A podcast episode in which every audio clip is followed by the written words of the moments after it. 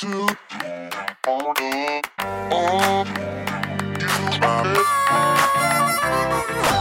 Bonjour et bienvenue sur le podcast En si bon terme, le podcast où on parle avec des personnes expertes de la vulgarisation. Aujourd'hui, on reçoit Jean-Michel Courty, qui est physicien et vulgarisateur. Et parmi les activités de vulgarisation qu'il fait, il y a ses chroniques sur la physique du quotidien qu'il coécrit avec Édouard Kierlich et qui sont publiées mensuellement dans le magazine Pour la science. Et ces chroniques sont ensuite regroupées dans des livres. Ces livres, j'en ai deux. Et ça a été probablement les premiers livres vraiment de vulgarisation scientifique que j'ai lus et où je me suis dit, c'est ça que je veux faire. Parce que c'était de la physique du quotidien, donc mon sujet favori, mais surtout c'était sourcé, c'est ancré dans la recherche scientifique. Un élément qui est un peu trop rare à mon goût. Alors je suis particulièrement contente de rencontrer Jean-Michel.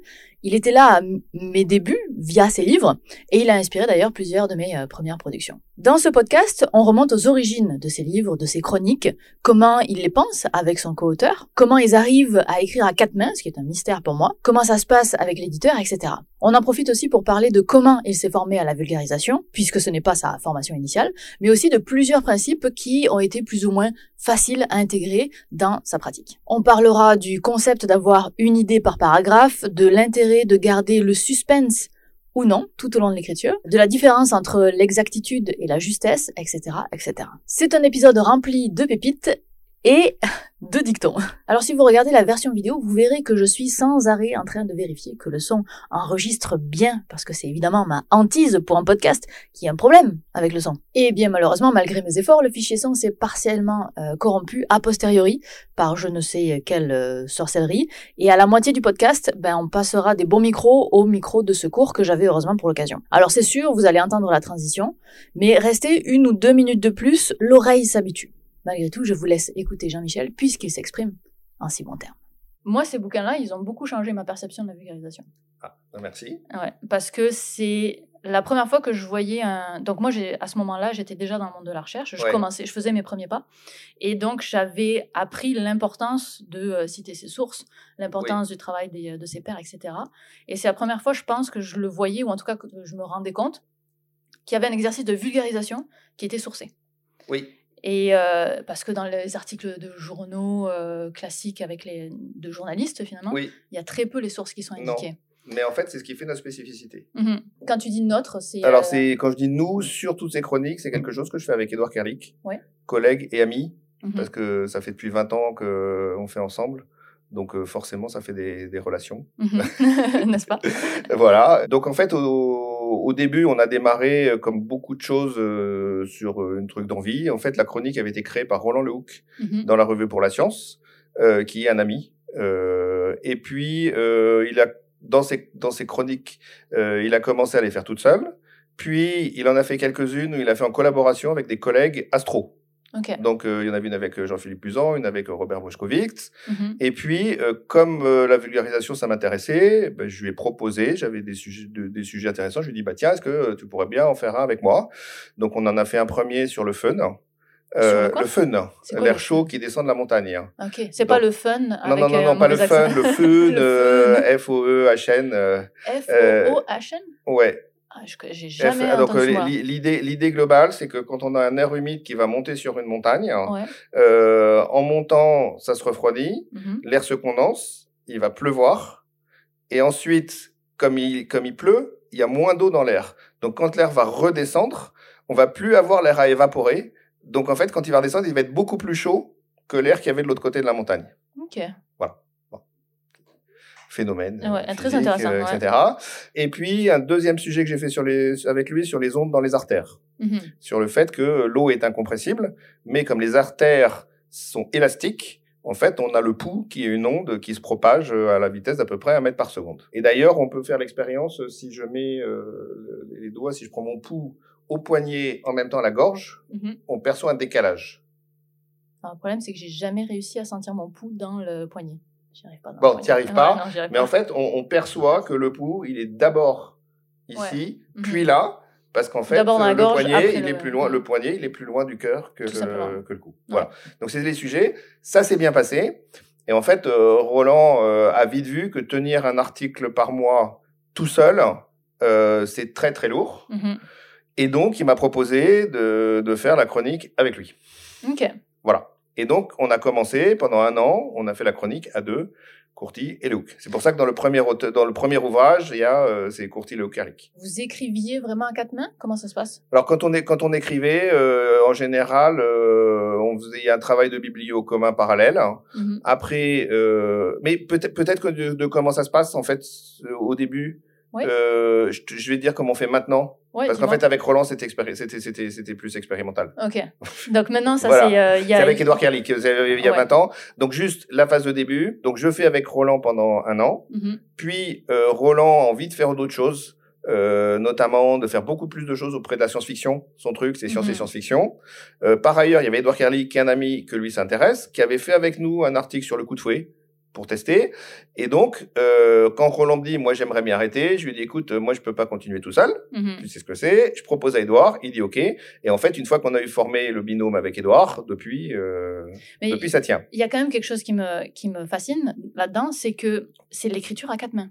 Parce que moi, je ne sais pas faire de l'écriture à quatre mains. Alors en fait, de, l'écriture à quatre mains, globalement, tel qu'on travaille maintenant, en fait, il y en a, il y a le, le, le truc de la mort, c'est la version zéro.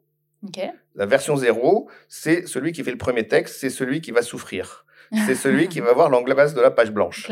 Parce qu'en fait, au bout de 20 ans, au niveau de la biblio, on a gagné en efficacité, on s'est allé droit au but, euh, faire ce qu'il mhm. faut, on connaît les sources et puis on, a stocké ce qu'il faut.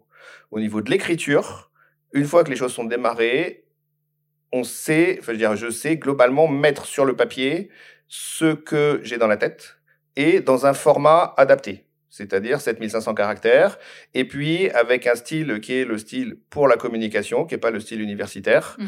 euh, c'est-à-dire c'est pas depuis toujours, etc. Puis je vous fais euh, l'historique du sujet euh, pendant trois heures. Et puis on a le message éventuellement. et à la fin, en fait, pour moi, c'est la l'image, c'est qu'on je fais du Colombo et pas du Agatha Christie. Tu fais du Colombo et pas du Agatha Christie. Alors, je pense que j'ai pas assez les références. Alors, Agatha Christie, c'est le whodunit. C'est il faut garder le suspense et tu ah. connais pas le coupable. Ok. Donc, en fait, euh, c'est l'idée qu'il faut surtout pas dire les résultats parce que si on dit les résultats, le public va plus être intéressé. Ouais. Et que l'intérêt, c'est de savoir le résultat. Mhm. Sauf qu'on sait qu'en vulgarisation, ça marche pas. Tout à fait. Que si on veut faire attendre la réponse aux gens, ils, ils partent. En revanche, Colombo, dans les feuilletons de Colombo, on connaît le coupable tout de suite. C'est mmh. d'ailleurs comme ça que ça commence. Ok. Je, pense que j'ai jamais vu d'épisode de ben Colombo. Voilà, donc il faut regarder Colombo. Mais un épisode de Colombo, c'est quoi? C'est le criminel qui fait son crime. D'accord. Donc, donc, donc, en fait, avant quoi que ce soit, on voit mmh le coupable faire son crime. Et ensuite, on sait qui est le coupable.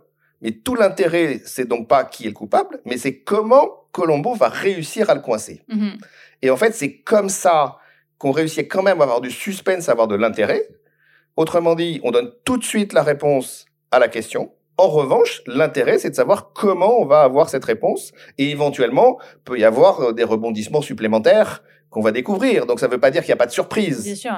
Voilà. Mais je trouve ça intéressant comme, euh, comme point à, à souligner de où d'où vient le suspense parce que c'est quelque chose qui est qui revient énormément dans, quand on commence en vulgarisation. C'est mais je vais pas dire le résultat tout de suite, je perds tout mon tout mon punch comme on dit. Oui, eh ben, ben non, au hmm. contraire. Et et enfin moi dans les règles que j'ai apprises, donc en gros sur sur comment j'ai appris, c'est qu'on faisait les textes et puis dans la revue pour la science, il y a des rédacteurs. Mm-hmm pour que euh, les choses soient homogènes dans la revue. Quand on lit une revue, euh, ça doit être dans le style de la revue.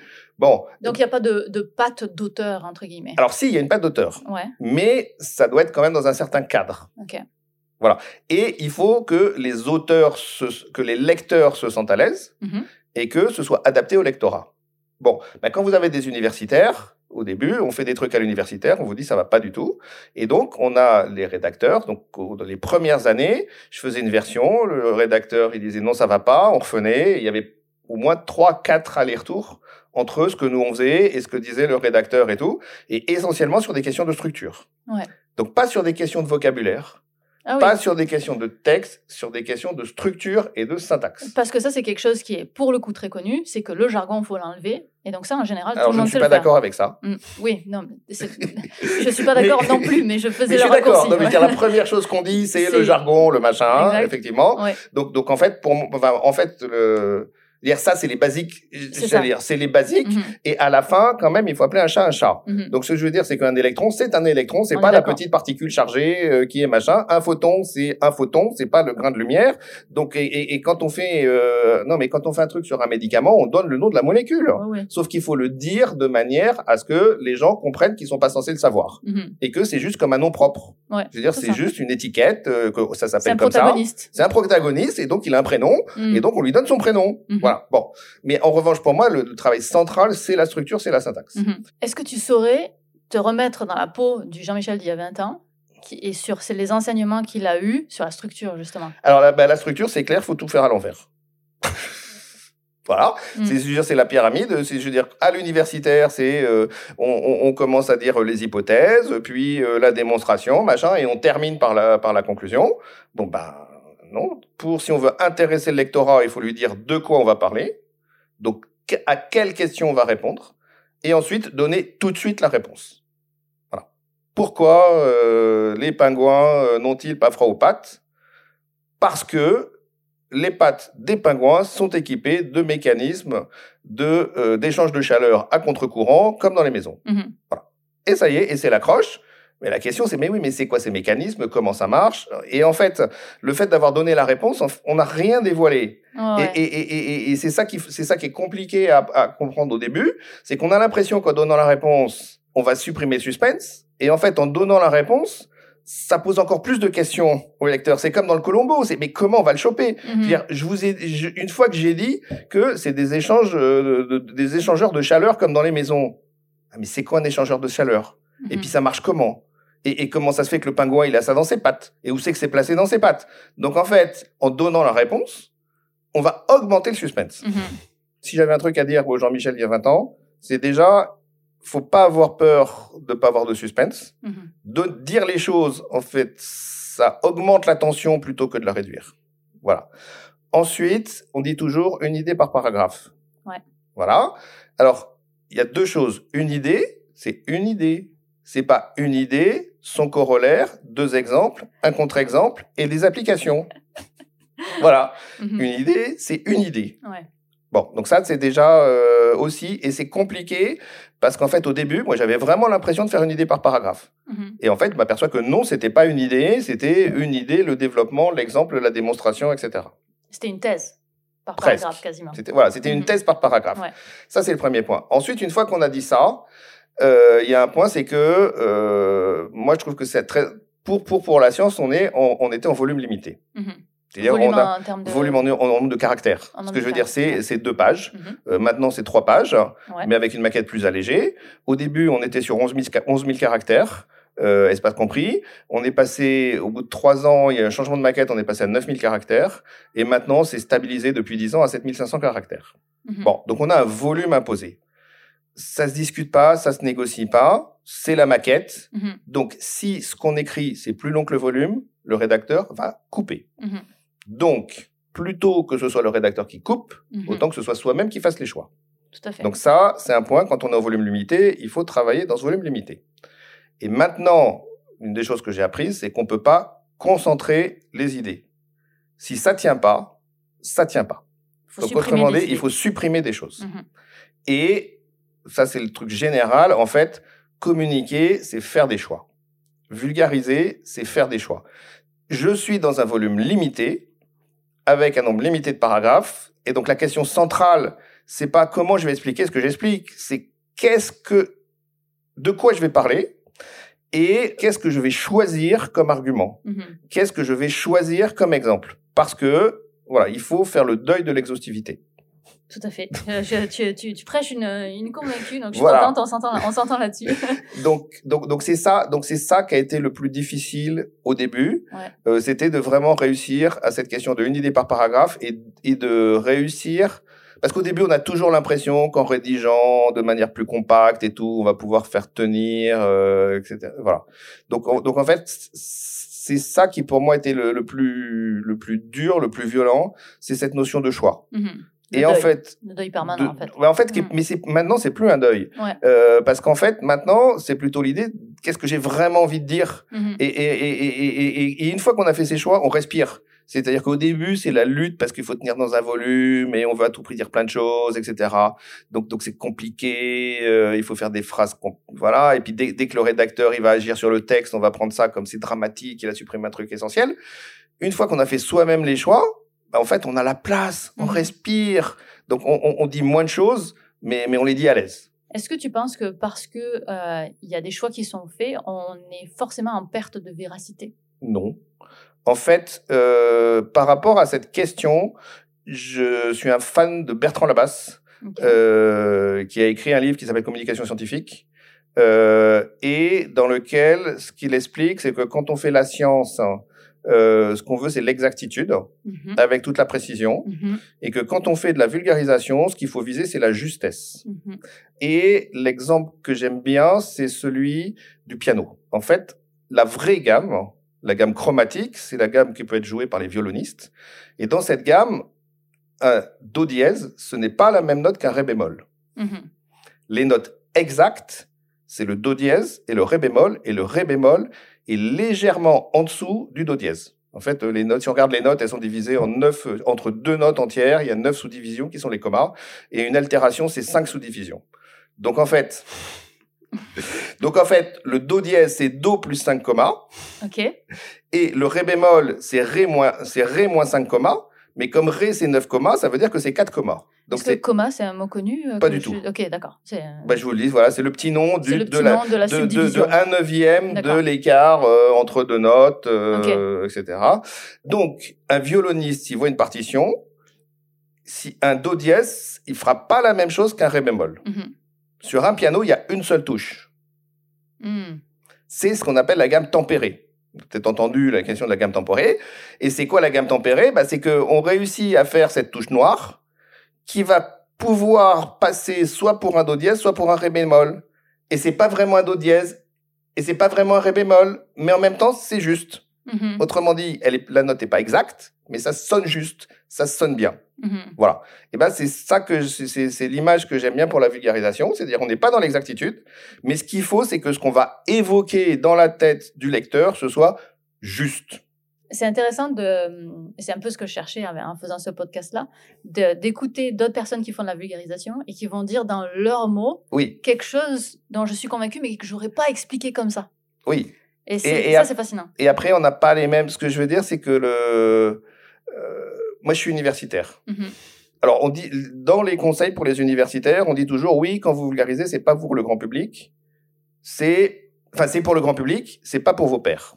Oui. Mhm. Oui, on dit ça. Moi, je travaille au laboratoire Kessler-Brossel, mhm. qui est un laboratoire avec des prix Nobel, des académiciens, où il y a une énorme pression scientifique. Donc, je ne peux pas m'abstraire de mes collègues. Je sais que quand je vais dire quelque chose, je suis laboratoire Kastler-Brossel, et donc ce que je dis doit être, je dois pouvoir l'assumer mhm. devant mes collègues du laboratoire Kastler-Brossel. Mhm. Donc, toute la vulgarisation que j'ai faite, ça a toujours été avec l'idée que je puisse totalement assumer ce que je dis en vulgarisation devant mes collègues. Ce qui amène un autre jeu de contraintes c'est un jeu de contraintes. Mhm. Alors, c'est une des raisons pour lesquelles euh, j'ai commencé la vulgarisation sur de la physique du quotidien et pas de la physique quantique et pas mes sujets de recherche. Ça allait être une de mes questions. Pourquoi faire la physique du quotidien et pas tes sujets de recherche? Alors, d'une part parce que l'occasion s'est présentée avec Roland Lehoucq. Mhm. D'autre part parce que depuis que je suis tout petit, ça me passionne. Voilà, donc donc il y a des raisons de, de, de mhm. goût. Euh, j'ai j'ai les envies, ça me plaît. Dès que je vois, il y a une, toute une curiosité par rapport à ça. Mais il y a aussi le fait que quand j'étais jeune chercheur, je me voyais pas, moi, expliquer la physique quantique dans le laboratoire de Claude Coetanucci, de Serge Haroche, de Jean Lilbard, de Jean-Michel Raymond, de, de, tas de personnes qui expliquent très bien la physique quantique. Mm-hmm. Et donc, eh ben, j'ai décidé d'aller ailleurs. Je sais plus qui disait, les poireaux poussent pas sous les baobabs, euh, je sais pas quoi, des trucs comme ça. Mais bon, non, mais voilà, l'idée c'est que quand vous avez à côté de vous euh, des, des, des, grands chefs dans certains trucs, euh, c'est compliqué d'aller de, d'aller sur le même terrain. Mais est-ce que c'est est-ce que c'est une, une, affaire de syndrome de l'imposteur? J'en sais rien de l'affaire. Il se trouve que c'est comme ça. Et il se trouve que en faisant ça, j'ai trouvé ma voie mhm. et j'ai trouvé mon chemin et ma reconnaissance là-dedans. Et que maintenant, aujourd'hui, ça me pose plus de problème de parler de physique quantique. Mhm. Mais parce que je vais parler de physique quantique avec mon regard à moi. Ouais. Parce que tu as, tu as assis aussi le fait que tu étais aussi un vulgarisateur. Tout à fait, tout à fait. Donc ça veut dire que je vais pouvoir proposer un regard original sur. Ouais. Donc en tout cas, il y a, y a cette question de devoir assumer ce qu'on fait devant les collègues. Mm-hmm. Et donc c'est pour ça que cette question d'exactitude, de justesse, etc., c'est quelque chose qui j'ai toujours eu une grosse préoccupation. Mm-hmm. C'est-à-dire que d'un côté, de faire des choses qui soient accessibles au grand public, au public le plus large, éventuellement accessibles aux enfants, mm-hmm. mais qui en même temps euh, continuent à avoir des critères de jugement universitaire. Donc en fait, c'est ça qui caractérise globalement tout l'ensemble de ce que je fais dans la vulgarisation. C'est que je la fais avec une casquette d'universitaire et avec des critères de jugement personnel qui sont des critères d'universitaire. Mm-hmm. D'où le sourçage, d'où le fait qu'on met les références, qu'on met les sources dont on était, dont on avait question. Euh, toutes ces exigences, parce que c'était presque nécessaire pour moi. Enfin, c'est comme ça que j'ai pu le faire en étant à l'aise. Alors, je comprends euh, euh, d'où ça vient, parce que moi aussi, j'étais en train de faire de la recherche quand j'ai commencé, et que donc c'était une évidence pour moi de mettre des sources. Oui.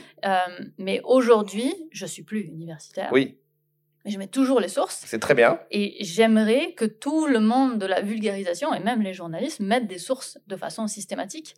En, quoi est-ce que ça reste quelque chose de très très universitaire Parce que je, me doute bien que tu n'as pas forcément la réponse euh, absolue à ça, mais moi, je, je, milite quasiment, je milite pas très activement, mais euh, disons que si on me demande mon avis, euh, pour moi, tout le monde devrait, devrait mettre ses sources, quoi, pour qu'on puisse jauger d'où la personne parle. Quoi. Bah, ça je pense que ça dépend d'où on se positionne. Mmh Là encore, en tant que, je dirais, en tant que, quand je, quand je fais les art, quand on fait les articles, on vérifie tout.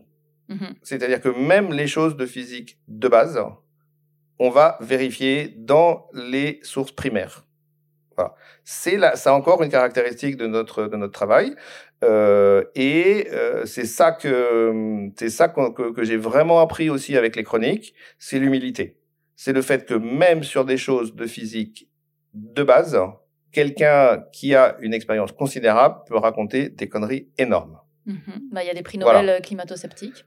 Il y en a. Le point, c'est que pour cette chronique, c'est pour ça qu'on est à deux. Mhm. Et en fait, rien que deux, ça change tout. Parce que quand on est à deux, l'autre va pouvoir questionner, va pouvoir interroger, dire pourquoi tu dis ça, euh, etc. Va demander des justifications. Et en fait, le résultat, c'est que je pense que sur les 250 chroniques qu'on a faites, il n'y a pas une erreur. Mhm. Alors pourquoi je peux le dire? Parce que dans la revue pour la science, euh, on a des lecteurs qui sont des enseignants, euh, on a des lecteurs qui sont des ingénieurs, euh, etc. Euh, des ingénieurs à la retraite qui ont du temps. Qui ont le temps d'écrire quand ils sont pas contents. Très bien, et on sait très bien que quand un lecteur est pas content, il va le dire, etc. Mhm. Le résultat, c'est que on a eu deux, trois courriers sur l'utilisation de force centrifuge de la part de profs parce que ça se discute, etc. Mais maintenant, je sais assumer totalement mon utilisation de la force centrifuge. Tu dis force centrifuge? Bien sûr. Ah ouais Moi, je dis pas force centrifuge. Bien sûr, je, ben, je, fais, je sais, mais j'assume. Alors, attends, pourquoi? Alors, déjà, peut-être euh, quand on va expliquer le, pourquoi est-ce que c'est problématique d'appeler ça la force centrifuge. Problématique pour euh, une gamme de personnes? Alors, pour, pour un certain nombre de personnes, une certaine partie des physiciens considèrent qu'il y a des vraies forces et que ces vraies forces sont le résultat d'interactions. Mm-hmm. Par exemple, la force électrostatique, par exemple, la force de gravité. Mm-hmm. Donc, sont considérées comme vraies forces la force électrostatique, la force de gravité. En revanche, les forces d'inertie, qui sont présentes quand on est dans des référentiels qui n'ont pas des mouvements uniformes, sont considérées comme des pseudo-forces. Ce qui est le cas de la... Ce qui est le cas de la force centrifuge. Mm-hmm. Il se trouve que c'est des pseudo-forces, mais qui ont quand même des vrais effets. Mm-hmm. Quand on est dans un manège qu'on est propulsé, quand on tombe, il y a plus qui freine, on fait machin, on sent bien cette force qui nous attire quand on est dans les manèges, premièrement. Deuxièmement, en fait, les forces d'inertie sont de même nature que la gravitation. Donc, si je regarde petit g local, donc la, la gravitation locale, elle est le résultat de l'attraction de la Terre, mais aussi de la force centrifuge parce que la Terre tourne sur elle-même. Autrement dit, la valeur de G absolue n'est pas la même à l'équateur et au pôle. Et ça, pas uniquement parce qu'on est plus loin du, centre à l'équateur qu'au pôle. Parce que quand on est au pôle, il n'y a pas la force centrifuge. Quand on est à l'équateur, il y a la force centrifuge. Et ensuite, la direction de la force du petit g, bah, c'est pas vers le centre de la Terre, parce que quand on est au niveau de Paris, eh ben, il y a une composante qui est l'attraction de la Terre qui est vers le centre de la Terre, et on a une composante qui est euh, dirigée euh, radialement par rapport à la rotation de la Terre. Il se trouve que petit g local a donc deux origines. Or, aucune expérience ne peut permettre de trouver dans petit g la partie qui serait vraie force de l'attraction et la partie qui serait fausse force qui serait due à la force centrifuge. Si on veut aller plus loin, en fait, je veux bien accepter que la force centrifuge n'est pas une force, mais ça veut dire que c'est aussi le cas de la gravité. Puisqu'en fait, la gravité, c'est l'accélération de la pesanteur. Ouais. Donc je peux comprendre que on dise que on a que c'est pas une force, que c'est une accélération, mais dans ce cas-là, c'est aussi le cas de la gravité. C'est intéressant. Hein et juste un point, et ça, ce qui est, ce qui est derrière, c'est le principe d'équivalence, qui est à la base de la relativité générale. Donc, ma position, c'est dans un cadre de vulgarisation, etc. Euh, je, je pense que dire que la gravité c'est pas une force, que c'est une accélération, etc. C'est trop évolué, trop avancé. Donc à ce moment-là, on dit qu'on va dire que la gravité c'est une force. Et à ce moment-là, tout naturellement, les forces d'inertie qui sont de même nature que la gravité deviennent des forces tout aussi équivalentes. Je trouve ça intéressant cette euh, question-là parce qu'il y a une vraie considération de vulgarisation aussi. Parce que moi, j'ai fait le choix d'appeler ça, de ne jamais corriger quelqu'un qui dit force centrifuge, oui. parce que je comprends ce que la personne veut tout dire. À fait. Mais moi, quand j'utilise le mot, de, de, dire effet centrifuge plutôt que force centrifuge. Ah ben, je, mais je le comprends. Je, dire, là encore, je le comprends tout à fait. Mm -hmm. Je comprends qu'il y ait plusieurs positions possibles. Mm Mais ta, ta position choix, me fait reconsidérer Ce que je veux dire, c'est que mon choix, ouais. pour moi, c'est celui-là, et je peux le et, et, et, je peux le justifier. Ouais, je vois ça. Voilà. pour la plupart des, des, des sujets, c'est le cas. Mm -hmm. C'est-à-dire que euh, je pense que euh, même en physique, il y a une place pour la subjectivité, euh, pour le fait d'être auteur, d'avoir des positions différentes. En revanche, pour moi, ce qui est important, c'est de savoir pourquoi on fait ce qu'on fait. Ouais. Voilà, et de l'assumer. On est parti un petit peu, on a un petit peu dévié. Totalement. Euh, Est-ce que tu, euh, tu, avais fini ton explication de comment se passait un article de... Euh, globalement, je, je, vais prendre le process du début. Mm -hmm. Donc, avec Edouard, on est dans un travail de veille permanente. La question, il faut trouver les sujets. Ouais. Donc, comment on trouve les sujets? Je suis en veille permanente, ça veut dire que dans l'actualité, j'entends un truc, etc. Euh, pouf, je me dis, tiens, ça pourrait faire un sujet ou pas, je vais creuser. Et éventuellement, bah, quand il y a eu le Covid, euh, par exemple, quand il y a eu la question des masques respiratoires, tout le monde, je sais pas au Canada, mais enfin en France, il y avait la question est-ce qu'il faut mettre les masques, est-ce qu'il faut pas mettre les masques, etc. Ça m'a pris la tête au début du confinement, donc je suis allé commencer à faire de la biblio, je me suis aperçu de la physique. Je me suis dit peut-être que ça peut intéresser les gens. Et c'était trois jours avant le bouclage. J'étais en train de travailler sur un article sur le vol des insectes. Bon, bah, j'ai appelé la rédaction en disant, écoutez, il y a, on avait prévu le vol des insectes, mais là, euh, il y a un sujet d'actu, c'est euh, les masques, c'est de la physique, on peut faire un article, ok, on y va.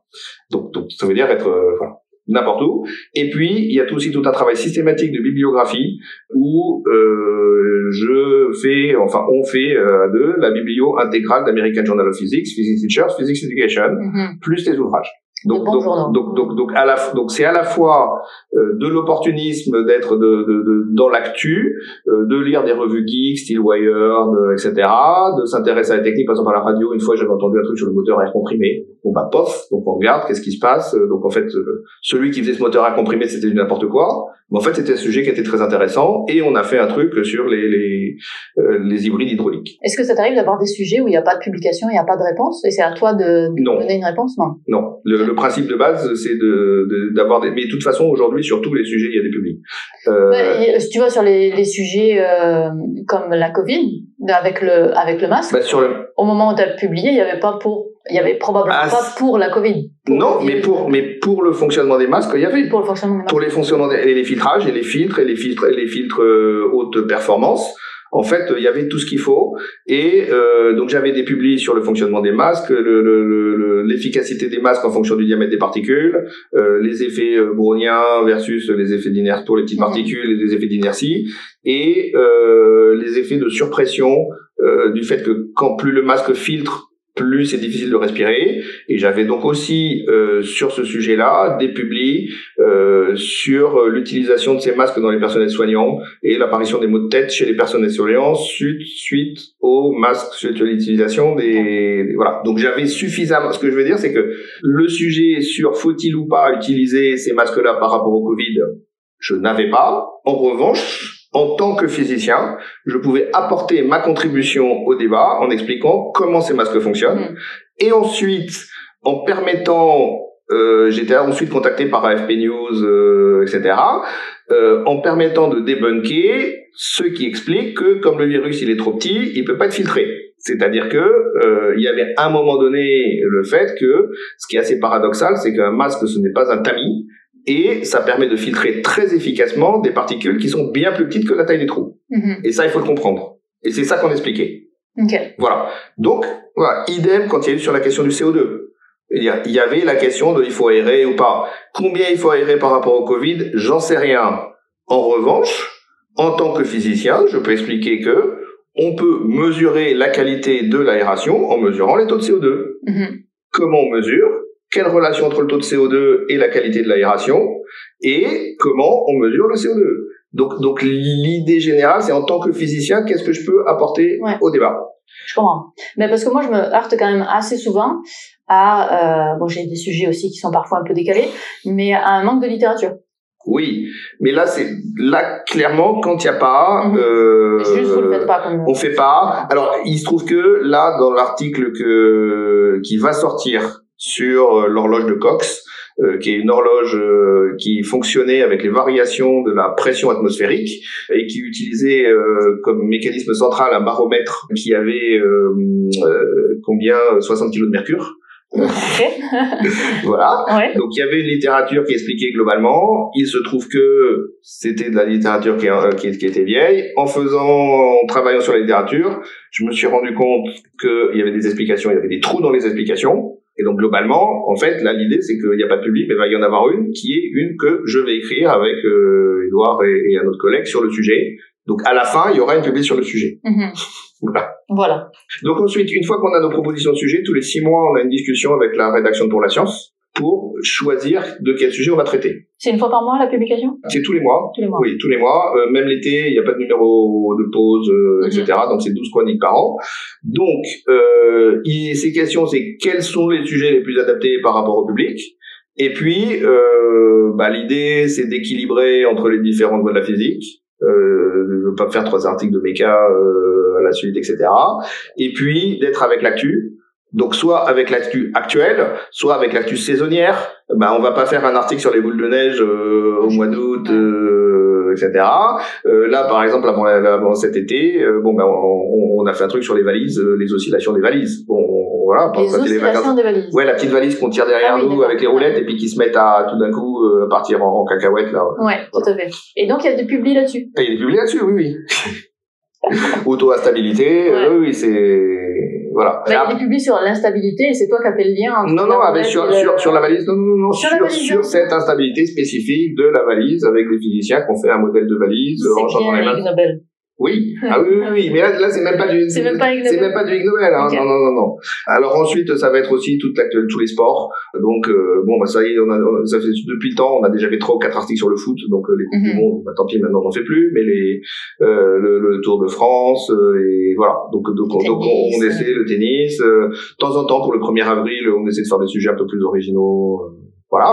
Donc ce qui fait que tous les six mois, on a notre liste de sujets et puis on a des sujets de de secours parce que des fois la vie est un peu compliquée, donc euh, c'est bien d'avoir un sujet simple qu'on peut faire rapidement. Mm-hmm. Euh, des fois ça nous est arrivé, il y a des sujets où on pense qu'on a de la biblio, puis on travaille dessus, puis le sujet il explose en l'air, parce qu'en fait la biblio s'aperçoit que c'est pas suffisamment solide, on n'est pas convaincu, etc. Euh, ça nous est arrivé par exemple sur les méandres des, des, rivières où on pensait avoir des trucs et puis en fait en creusant euh, plus ça plus on creusait plus plus il y avait des versions différentes plus on était dubitatif sur les explications donc on a décidé de faire autre chose mm-hmm. bon Donc, donc ça veut dire qu'on a une date de livraison ouais. d'article.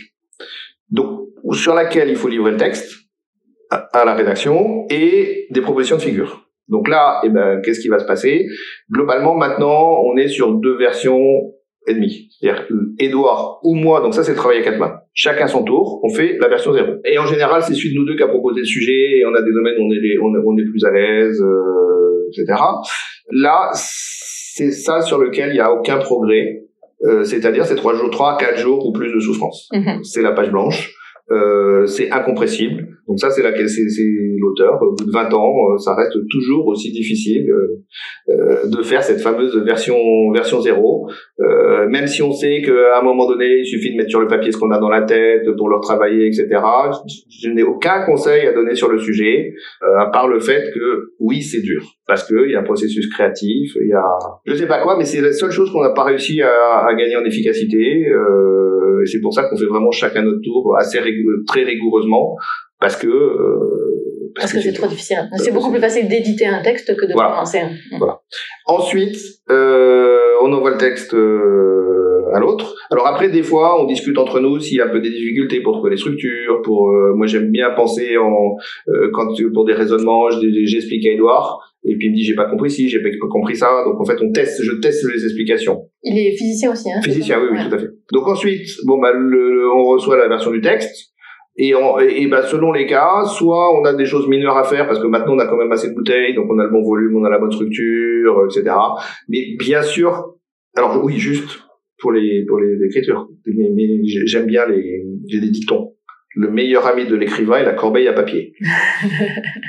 T'es un peu une usine à dictons. tout à fait, tout à fait. Je, je, je voilà. Donc le meilleur ami, des, voilà. Et, et, et, et l'autre dicton qui va avec, c'est écrire, c'est d'abord réécrire. Tout à fait. Voilà. Donc, donc, donc le point, c'est que l'idée de se dire, je vais faire tout de suite bien la première version, c'est un mythe, ce n'est pas possible. Mm -hmm. euh, c'est le cas de tous tous tous les auteurs. Donc, faut, voilà, ça, ça c'est le, le, premier, c'est le conseil que je que je dirais, c'est euh, soyez prêts. Soyez prêts à réécrire deux, trois, quatre fois au début. Là maintenant, ça fait 20 ans, donc globalement, on, a réduit, mais euh, même au bout de ce temps-là, on a toujours deux ou trois versions. Et ensuite, soit la structure elle est bonne, soit ça se passe bien et on fait des, des corrections de, de, de style. Soit euh, le truc c'est que quand on a écrit, on fait des choix d'organisation, de, de mettre soit l'exemple avant l'explication, soit une première explication avec une autre, euh, et il faut tester. Donc ça c'est encore mon autre euh, mon autre dicton. The proof of the pudding is in the eating. La preuve, La preuve du pudding c'est de le manger. Ouais.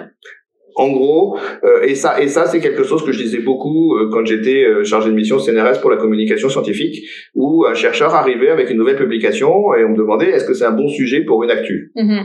Bah en fait, on ne peut pas savoir tant qu'on n'a pas écrit l'actu. Ça peut être un bon sujet de recherche. Et moi, ce que j'ai vu, c'est que c'était des, des j'ai vu à la fois des sujets où on a l'impression que ça va être super et c'est super, des trucs on a l'impression que c'est naze et puis on n'arrive rien à faire, et puis des trucs on a l'impression que c'est des trucs mais qui sont totalement inintéressants, je sais pas quoi, on écrit l'actu et paf ça fait un super truc euh, qui a plein de retombées, ou soit un, sujet on a l'impression que c'est super sexy, c'est super machin, et puis on n'arrive pas à le mettre en place, euh, ça tient pas parce que on sait pas ce quoi en dire et tout. Donc donc en fait euh, on peut pas ça donc ça c'est un point central c'est qu'on ne peut pas savoir à l'avance ce que va donner un truc de vulgarisation. -hmm. Juste sur le contenu ou sur l'idée ou etc. Et que c'est en faisant que on va pouvoir juger. Et donc là, c'est la même chose quand les explications, quand on a un sujet de physique compliqué. En fait, il y a plusieurs options pour expliquer, de commencer par un bout, commencer par l'autre. Et ben là, on peut pas savoir a priori. Donc la solution, c'est de tester une option et d'aller jusqu'au bout de cette option même si donc quand on est au milieu puis qu'on machin, faut aller jusqu'au bout. Et après, ce qui est bien, c'est quand on est à deux, on a souffert, mais on passe à l'autre.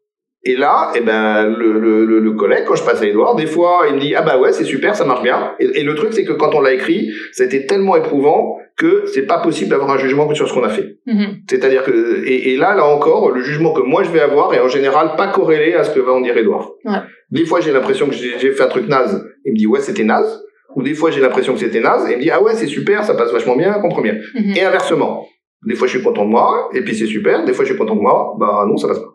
Voilà, donc donc voilà, et c'est pour ça, ou alors quand on est tout seul à écrire, Parce que ça, je suppose que voilà, c'est c'est c'est top d'être à deux, mais mais pour pour beaucoup de, des auditeurs, ils vont être tout seuls. Ouais. Eh ben, faut réussir à être plusieurs tout seul. Donc la manière à être plusieurs tout seul, c'est de d'avoir des soins à des périodes différentes. Tout à fait. Donc j'appelle ça laisser mourir le texte. Voilà. Donc je, ne le, je, ne le, juge pas le jour où je l'écris. Voilà. Donc euh, donc il faut laisser reposer. Donc euh, le soir le, le, Viviane du lundi, euh, elle écrit, elle va passer son texte à Viviane du vendredi. Exactement. Parce qu'il faut machin. Et Viviane du vendredi, elle va dire putain Viviane du lundi, ça va pas ce que t'as fait. putain Viviane du lundi, c'était super. et puis ça peut être des bon ok, bah je vais je vais voir ce que je peux, mais je pense que je vais l'envoyer à Viviane du mercredi. Ouais. Voilà. Ben, en l'occurrence, euh, il faut que ce soit Viviane du lundi qui parle Viviane du mardi. Il n'y a pas. Oui, voilà. Après, bon, c'est les questions, les questions, les questions des délais, mais c'est ça quand on est tout. Mais bon, voilà, parce que je, fais aussi des choses tout seul, mais voilà. Donc ça, c'est l'avantage d'être à deux, c'est qu'en fait, on peut, on peut aller bien plus vite parce que euh, on sait qu'on va passer à l'autre et qu'une fois que c'est fait, euh, voilà. Donc on teste une, une structure. Et ensuite, euh, ben, soit ça marche et tant mieux, soit ça marche pas, et puis le deuxième il réessaye. En général, à ce moment-là, ça converge comme il faut, mais s'il y a besoin, on refait un troisième passage. Voilà. Et après, on envoie la revue au rédacteur de la revue, euh, qui va être le, le, le maître étalon de, de, de, la compréhension, etc., qui, qui, joue le rôle du lecteur. Mhm. Euh, donc, est-ce que c'est compréhensible, est-ce que ça l'est pas? Euh, Ensuite, dans les, les rédacteurs qu'on a eu, là, c'est Loïc Mangin et Maurice Machal, euh, ils ont un vrai plus des fois pour le style euh, des, des, réussissent à des formulations qui sont beaucoup plus légères, euh, voilà. Euh, les chapeaux, on n'est pas très bon, ils sont meilleurs. Les titres, euh, bah, c'est la rédaction qui fait les titres. Donc on propose des titres, mais euh, c'était plus souvent des, des, des, des, réflexions collectives de la rédaction pour la science pour la pour la question des, des titres. Les titres, ça reste ça reste compliqué. Et ensuite, il y a la question des images. Donc en même temps que le texte, on fait une proposition pour trois images dans laquelle on va expliquer ce qu'on veut et on va donner des photos, des schémas, etc., qui sont envoyés ensuite à Bruno Vaccaro, qui est un dessinateur qui est le même dessinateur depuis le début. Bah oui, hein, parce que c'est toujours le même Avec style. Avec toujours le même style bleu, c'est exceptionnel. Ouais. Il vit dans le sud, là maintenant il est dans les Cévennes, il est en Camargue. Je l'ai jamais, on l'a jamais rencontré. Ah oui. et et, et c'est génial parce qu'en fait c'est lui qui a eu le début de la chronique et qui a donné cette patte, cette le fait que effectivement quand on ouvre la revue c'est directement reconnaissable. Mm -hmm. Et en fait il continue. Euh, à faire donc ça c'est vraiment super de travailler dans ces dans ces conditions et voilà, et ben des fois il y a des, y a des dessins, euh, tout se passe bien. De temps en temps, il faut revenir une fois, deux fois parce que parce qu'il y a des concepts scientifiques. Parce qu'il y a des concepts de physique qu'il faut faire passer, le dessin, voilà. Donc euh, et donc et donc tout ça euh, fait que on va avoir donc va, vont nous revenir des esquisses de figures sur lesquelles on va donner un avis et après des figures finales.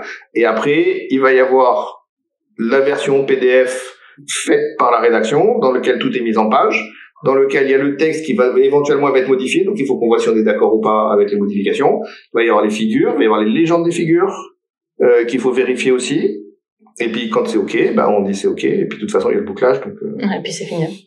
Là, tu euh, as dit finalement qu'il y a mm, au fil des années, tu as appris à vulgariser oui. un petit peu par laisser erreur en faisant oui. toi-même. Est-ce que il y a eu d'autres euh, Alors comment est-ce que tu t'es formé à la non, alors comment je me suis ça? formé? Mm. Alors d'une part avant, avant même les, les pour la science, en fait, j'étais correspondant communication de mon laboratoire. Mhm. C'est-à-dire dans tous les laboratoires CNRS en France, à un moment donné, il a été décidé que la communication, la vulgarisation était important, et donc de mettre un correspondant communication qui fait un peu l'interface entre le laboratoire et les services de communication du CNRS, et qui est une sorte de ressource c'est-à-dire quand il y a un chercheur qui a une nouvelle publie, euh, il faut savoir à qui s'adresser, etc. Bon, bah c'est la personne du labo qui sait euh, à qui il faut s'adresser. C'est aussi en général celui. Donc en gros, ce qui, ce qui s'est passé, c'est que euh, euh, j'ai été correspondant communication quand il y a eu l'apparition du web. Mhm. Et donc c'est moi qui ai fait le premier site web du labo en HTML.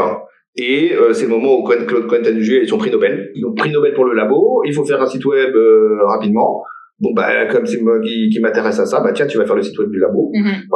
Euh, donc, donc, donc ça veut dire que par exemple pour tout ce qui est le web, bah, j'ai j'étais du début, j'ai appris, donc j'ai commencé à faire du HTML, après j'ai fait des cadres, après je suis passé euh, à SPIP, euh, euh, etc. Enfin j'ai suivi l'évolution des, des technologies. Et puis il y avait un réseau des correspondants communication animé par Catherine de Mathéis euh, à la délégation Paris B, qui organisait des formations. Donc j'ai suivi des formations. J'ai suivi une formation vulgarisation. Avec l'initiation à l'écriture, à l'interview radio, au poster. Ensuite, il y a eu des formations pour l'écriture en trois, donc, donc sur l'écriture efficace, phrases courtes, euh, etc. Ça, c'est des formations qui sont très ponctuelles. En deux jours. En deux des formations en deux jours euh, destinées aux chercheurs. Okay. Euh, voilà. Euh, j'ai fait des formations et, et chercheurs et aussi pour les communicants. Mhm. J'ai fait des formations sur le plan de communication. Donc la, la communication, ça se travaille. Il y a des concepts derrière. C'est pas juste de la pratique. Mhm. Donc, donc j'ai j'ai eu étant correspondant communication, toutes ces formations de deux jours, je faisais une ou deux formations par an euh, voilà, et puis au bout de 3, 4, 5 ans, eh ben, on commence à avoir une petite idée. Et puis, euh, il y a la ré les réunions des réseaux des communicants, où il va y avoir des partages de des, des exemples de machin tel labo fait ci, machin qui a fait ça, donc du partage de du retour d'expérience, du partage, des échanges. Donc, donc ça, c'est une première source d'apprentissage. Ensuite, il y a eu le la chronique de pour la science, Mhm. avec le fait d'avoir tous les mois le texte corrigé. Et ça, il n'y a rien de tel pour apprendre. Hein. Euh, Quand on est à l'école, c'est le prof qui corrige la rédaction. Euh, c'est bien beau d'avoir des conseils, mais quand on vous donne des conseils précis sur un truc que vous avez fait et on, et on retravaille, donc au début, comme je disais, au début, il y avait quatre, euh, on a, on a, au début, on avait vraiment entre quatre et cinq allers-retours entre la rédaction et nous. Ce que je veux dire parce que euh, il faisait un truc, mais on n'était pas d'accord, etc. On discutait, et donc après on demande de justifier. Voilà. Comme quoi, c'est quand même un investissement aussi de la part du magazine de se dire on va travailler avec des chercheurs, c'est la, c'est la première fois et donc on sait qu'il va y avoir 4-5 allers-retours. Aujourd'hui, c'est plus efficace. Oui, mais sauf que là, là, là, c'est le principe de la revue pour la science, qui était le principe de Scientific American, qui est de toute façon travailler avec les chercheurs. Ouais. Donc de toute façon, ils sont habitués pour des articles plus longs à avoir tous ces allers-retours. Mhm. Donc en fait, le fait d'avoir des auteurs réguliers, c'est tout bonus. Tout à fait. Ouais. Parce qu'il y a un petit peu moins Parce de retours. parce qu'il y a moins de retours qu'avec les auteurs standards et puis qu'on a compris, c'est pas la peine de nous expliquer à chaque fois les, les principes. Gros concepts. Voilà. Donc, donc après, il y a eu cette période de, de, pour la science d'apprentissage sur la pratique. Et puis, en 2007, on m'a proposé d'être chargé de mission pour la communication scientifique à l'Institut de physique. Mhm. Il y avait plus d'équipe communication dans les instituts au CNRS. Donc j'ai remonté l'équipe communication et donc euh, dans un premier temps donc j'avais une partie de moitié de temps d'enseignement moins pour faire ça cette mission et euh, et ben là c'était au début pendant deux ans euh, c'était quasi à mi-temps euh, j'étais dans toutes les réunions avec la direction de la communication. Il fallait mettre en, remettre en place un site web, mettre en place une politique euh, de remontée des articles par les chercheurs, euh, faire faire des actus, etc. Donc là encore, eh ben il y, avait les, réunions de réseau. Euh, moi j'ai appris, par exemple, le, le dire comme à l'époque c'était Arnaud Benedetti, et il y avait tout un travail sur la marque du CNRS. Mhm. Bon, bah, je me suis dit, il parlait de marque tout le temps. Je me suis dit, bah, ok, j'apprends ce que c'est que la marque. Donc, je me suis payé le pavé de Cap Ferret, euh, 500, peu- c'est 500 ou 900 pages sur la marque. Voilà. C'est quoi la marque? C'est le concept utilisé par les gens qui font de la com. Mhm. Et ben, j'apprends. Euh, c'est l'époque, euh, communication scientifique où j'ai découvert Bertrand Labasse, où j'ai lu son bouquin sur les trucs, j'ai lu des rapports pour la CE, j'ai lu, etc. J'ai lu des bouquins, euh, essentiellement anglo-saxons sur, euh, donc des bouquins sur l'écriture, euh, des bouquins sur comment on gère un service de com, euh, des bouquins, voilà. Donc, donc, euh, De l'auto-formation. donc, Voilà. donc beaucoup, beaucoup d'auto-formation. Et ensuite, en essayant d'avoir un regard critique sur ce que je fais, c'est-à-dire d'avoir une pratique réflexive, Mhm. c'est-à-dire d'essayer de comprendre ce que je fais. Et après, dès le début, dans mes missions euh, à, à l'Institut de physique, il y avait de sensibiliser les chercheurs à la communication, d'animer le réseau des correspondants communication, et donc on apprend d'autant mieux qu'on enseigne quelque chose. Tout à fait. Donc le fait d'avoir à faire ces introductions à la communication, ces formations à la communication. Ah oui, j'oublie aussi, j'avais fait des formations à la com euh, niveau euh, fin de licence, début master pour les Normaliens de Cachan, euh, où je leur expliquais comment on fait des transparents, comment on fait des posters, comment on fait comme ça. donné. euh, Que j'ai donné. Et là encore, pour les donner, ça veut dire que j'ai fait de la biblio, j'ai travaillé, j'ai etc. Et donc et, et donc à l'INP, il y avait ces séminaires et puis à la fin pour les actus, euh, pour obtenir des textes euh, de, de mieux en mieux, petit à petit, chaque fois je donnais des conseils aux chercheurs. Et à la fin, ça s'est traduit par un petit livret qui s'appelle De la publi au public, que j'ai écrit sur comment préparer un texte pour les chercheurs qu'on va donner à un service de com. Mhm. Voilà. Et donc le fait, là encore, le fait d'écrire, ça veut dire que quand j'ai écrit ça, j'avais des retours des chercheurs. Et donc, comme, comme je rédigeais les actus, euh, ben, à la fois j'avais les retours du bureau, les, les retours du bureau de presse, etc. par rapport au communiqué de presse, mais j'avais aussi l'interface avec les chercheurs. Ou quand je, re- quand je, là maintenant, c'était moi qui réécrivais leurs trucs. Donc je me retrouvais dans la position du rédacteur. Ouais. D'accord? Sauf que, bah, entre chercheurs, on est, voilà, c'est les, les, choses violentes que moi j'avais vécues comme auteur parce qu'on me réécrivait, je le faisais subir. Donc ça veut dire qu'il fallait que je travaille mon argumentation. Autrement dit, alors au début, je le faisais au feeling, et puis à force d'avoir des chercheurs difficiles, donc là je leur dis merci à eux, donc il faut pas que tous ils soient difficiles. D'accord? Sinon c'est décourageant. Parce que sinon, à la fin, on peut pas passer tout son temps avec tous. Mais le fait d'avoir régulièrement des chercheurs difficiles, mais qui disent pourquoi t'as réécrit ça comme ça, là c'est pas comme ça, ça m'a conduit chaque fois à retravailler, à affiner et à de mieux en mieux pouvoir dire pourquoi je fais ce que je fais. À développer ton savoir-faire. Voilà. Mm. Donc ça vient de tout ça, c'est-à-dire que c'est à la fois c'est de la pratique, mais aussi beaucoup de retours, beaucoup d'échanges, soit et, et, au début beaucoup de retours et d'échanges des professionnels qui sont au courant, et ensuite les retours et les échanges de gens qui en savent moins, mais qu'il faut réussir à convaincre que ce qu'on est en train de faire c'est justifié et que c'est pas juste une lubie Mmh, voilà. Ça gère. Ouais. Mmh. Tout ça pour dire, il y a, y a quand même euh, des formations qui existent et qui sont nécessaires pour arriver oui, à la Oui, il, faut, y en a et, et, et le conseil que j'ai à tous, c'est allez-y. Mmh. Euh, et, une formation qui m'a été extrêmement utile, c'est une formation que j'ai eue sur l'interview, euh, l'interview audio. Voilà, gérer une interview avec des exercices par Claude Vadel, euh, qui fait régulièrement pour euh, et après que, que j'ai pris comme formateur pour former les chercheurs à l'INP et qui, qui a vraiment été euh, central sur mon sur mon développement. Euh, avec des, des, des, exercices pratiques de répondre à une interview euh, audio, de, de, comment on répond, comment on construit ça. Euh, après, il y avait un module télé, donc comment on fait pour pas avoir la peur de la caméra, euh, Donc là encore, il y a plein comment on fait pour interagir avec des journalistes. Euh, voilà. Il y a tout un monde et faut pour moi c'est enfin je suis en continue à être en apprentissage euh, en apprentissage permanent. Un point. Ouais. Les conseils que j'ai donnés, c'est des conseils que je donnerai à moi. et on est tous différents. Bien sûr. Et attention au biais du survivant. Donc donc voilà. Donc donc je suis plutôt là dans le partage d'expérience en vous disant voici ce que j'ai fait, voici comment je l'ai vécu. Et ensuite, je vois plus ça comme une source d'idées ou d'inspiration que de ce qu'il faudrait faire. Mhm. Oui, bien sûr. Je, pense que je pense que c'est assez sous-entendu quand même dans le dans un podcast où on, où on, parle avec une personne qui vient oui, donner oui, oui, mais mais mais il y a y a tellement de donneurs de leçons dans le domaine que je pense que ça vaut le coup de le dire explicitement. D'accord. C'est encore mieux. C'était un si bon terme. J'espère que ça vous a plu. Et si c'est le cas, n'hésitez pas à aller euh, noter ce podcast et le liker sur la plateforme sur laquelle vous l'écoutez, ainsi qu'à le partager évidemment. Nous, on se retrouve dans deux semaines pour un nouvel épisode.